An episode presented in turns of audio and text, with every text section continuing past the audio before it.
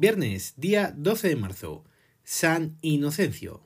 Nos llegamos ya por el episodio 254, con 2.803 nuevos casos diagnosticados en estas últimas 24 horas, siendo su detalle de 1.059 en Madrid, 297 en País Vasco, 233 en Canarias, 181 en Castilla y León, 156 en Aragón, 142 en Asturias, 139 en Andalucía, 129 en Cataluña, 95 en la Comunidad Valenciana, 68 en Navarra, 62 en Extremadura, 49 en Murcia, 40 en Galicia, 39 en Cantabria, 34 en Castilla-La Mancha, 34 en Melilla, 25 en Baleares, 15 en La Rioja y 6 en Ceuta. El número total asciende ya a 3.183.704. La Rioja también ha eliminado casos duplicados como pasó con Cataluña, con lo cual cada vez es más difícil hacer un seguimiento de forma correcta. El número de casos diagnosticados en los últimos 14 días han sido de 61.373 y la tasa por cada 100.000 habitantes es de 130,51. El número de casos diagnosticados en los últimos 7 días han sido de 28.010, con una tasa por cada 100.000 habitantes de 59,56. Respecto a los casos diagnosticados con fecha de inicio de síntomas en los últimos 14 días, han sido de 27.563, con una incidencia acumulada por cada 100.000 habitantes de 58,61. Y respecto al número de casos que se han diagnosticado con fecha de inicio de síntomas en los últimos 7 días, han sido de 8.961, con una incidencia acumulada por cada 100.000 habitantes de 19,06. La evolución a lo largo de toda la semana, en cuanto, por ejemplo, los casos confirmados a, día a día. El lunes, si recordáis, teníamos 1161, el martes tuvimos 2289, el miércoles 2910, ayer jueves 2874 y hoy 2803.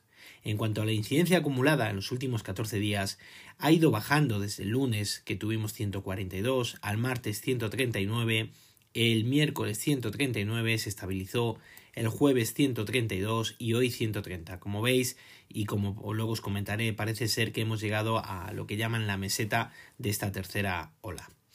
El resto de los datos siguen siendo bastante buenos, por decirlo de alguna forma, y por ejemplo el número de pacientes COVID en UCI comenzamos la semana con 2.471 pacientes y actualmente tenemos 2.186.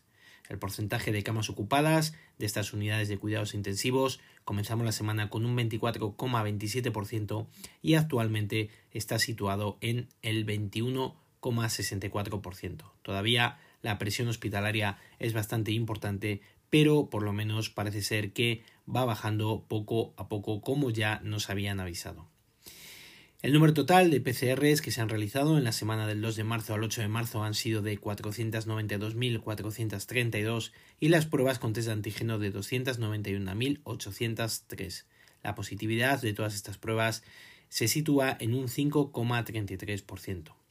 En cuanto al número de fallecidos, con fecha de función en los últimos siete días, han sido de 483, siendo su detalle de 103 en Madrid, 94 en Andalucía, 51 en la Comunidad Valenciana, 33 en Cataluña, 31 en Castilla y León, 26 en Galicia, 22 en Castilla-La Mancha, 21 en Aragón, 19 en el País Vasco, 18 en Asturias, 16 en Canarias, 15 en Murcia, 11 en Cantabria, 9 en Extremadura, 5 en Navarra, 4 en La Rioja, 2 en Baleares, 2 en Melilla y 1 en Ceuta. El número total de fallecidos asciende a 72.258. La situación en Europa está pues de la siguiente forma. Rusia actualmente tiene 4.360.823, Reino Unido 4.241.677, Francia 3.990.331, España 3.183.704 e Italia que ya tiene 3.149.017. Entre que Italia no está nada bien y está teniendo muchos casos, y que España, con los casos duplicados de Cataluña y de La Rioja, han bajado el número de casos notificados, al final puede que haya sorpaso e Italia se sitúe en cuarto lugar, el lugar en el que está España actualmente. Los casos que se han diagnosticado y se han importado de otros países desde el 11 de mayo son 6.169. En la semana del 5 al 11 de marzo se han notificado tantos como 90. De estos, el mayor número sigue siendo el Madrid, con 28, Canarias tiene 15 diagnosticados, Andalucía 14, la Comunidad Valenciana tiene 10, Castilla-La Mancha 5, Castilla y León 4 y Cataluña 3. En Baleares y Murcia andan con 3 también, 2 en Navarra y 1 en Aragón y La Rioja.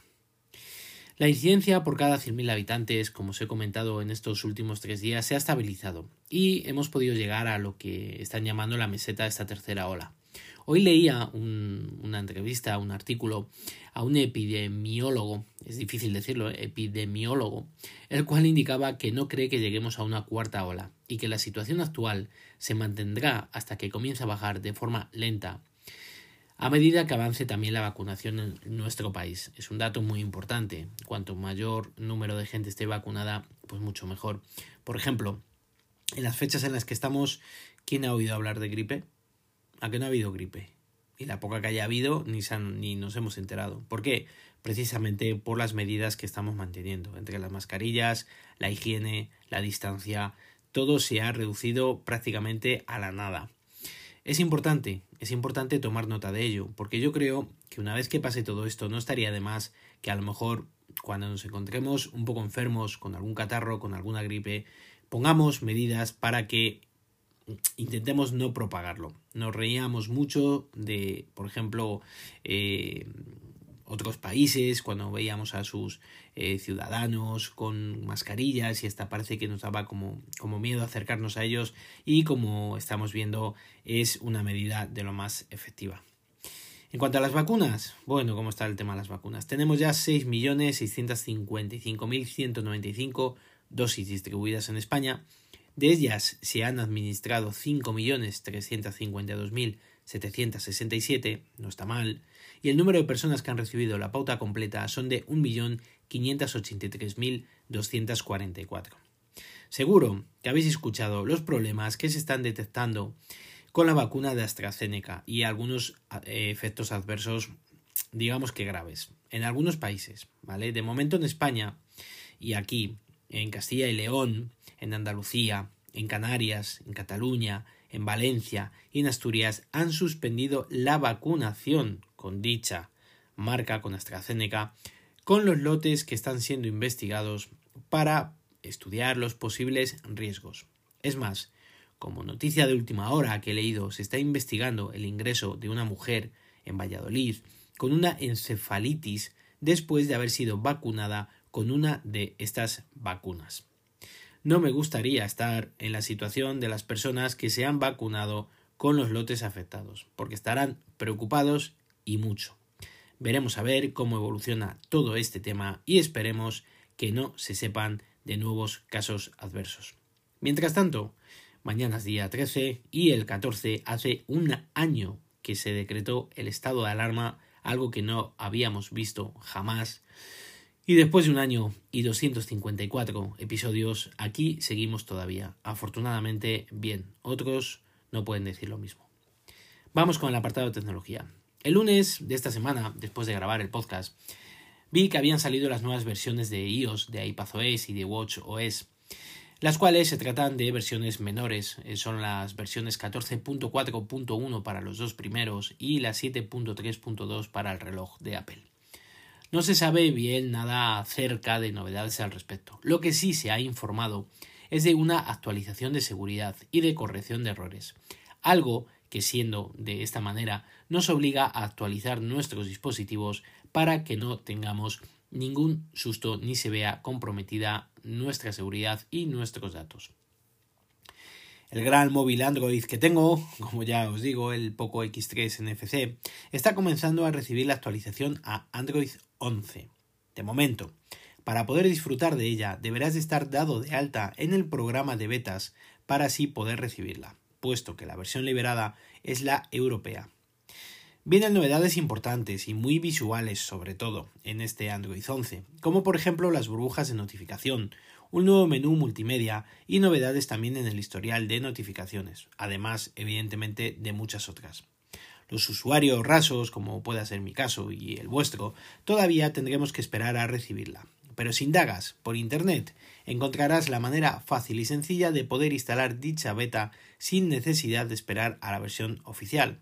Ahora bien, ya sabéis el riesgo que corremos con dichas betas, pero bueno, cada uno puede elegir si se arriesga o no. El Mobile World Congress de Barcelona, que se va a, celebrar, esperemos, se ha pospuesto a finales del mes de junio, ha sufrido ya la primera baja importante, la primera baja en cuanto a los asistentes. Es Ericsson, nada más y nada menos, que ya ha comunicado de forma oficial que no asistirán porque no quieren poner en riesgo la seguridad de sus trabajadores y empleados. Además de Ericsson se han añadido ya Facebook, Sony, Nokia y Oracle. Oracle, ¿vale? Se unen de momento también a las bajas para la edición de este año. Desde luego, bajo mi punto de vista, creo que de nuevo la feria corre serio peligro, puesto que aunque tenga menos aforo y lo limiten de alguna forma, los asistentes vienen desde distintos países, con el riesgo que ello va a conllevar. Yo creo que no estamos como para tirar cohetes. Creo que sería un riesgo. Veremos a ver en junio cómo estamos. Pero a medida que se vayan relajando las medidas, creo que, espero equivocarme, se va a disparar un poquito la incidencia. Esperemos que no lleguemos a esa maldita cuarta ola que ya se está empezando a escuchar y no me gusta nada, y que podamos salvarla. Veremos a ver cómo evoluciona todo en las próximas semanas y sobre todo en los próximos meses. En fin, amigos y amigas, os prometí que el viernes habría podcast y aquí estoy con el podcast. Sigo comentando lo mismo que os he dicho en semanas anteriores. Estoy la verdad es que muy ocupado, me cuesta buscar mucho tiempo y un tiempo en condiciones para intentar eh, colgar un episodio que merezca la pena y no hablar por hablar y está costando, está costando porque bueno, pues las obligaciones laborales y luego familiares hacen que dispongas de muy poquito tiempo. Entonces aprovecho el fin de semana para intentar recopilar datos y poderlos ofrecer de manera que os tenga un poco al corriente de todas estas noticias. Espero que tengáis un fantástico fin de semana. El lunes espero volver, después de un año desde que se comunicó el estado de alarma, y espero que estemos todos ahí y lo podamos ir contando. Si queréis decirme algo más, ya sabéis, al email elgafaspodcast.com o en Twitter como arroba elgafaspodcast. Recuerda visitar mi blog, que lo tengo muy abandonado, lo sé. Os dejo la dirección en las notas del episodio. Un saludo a todos y de verdad que muchísimas gracias por vuestro tiempo.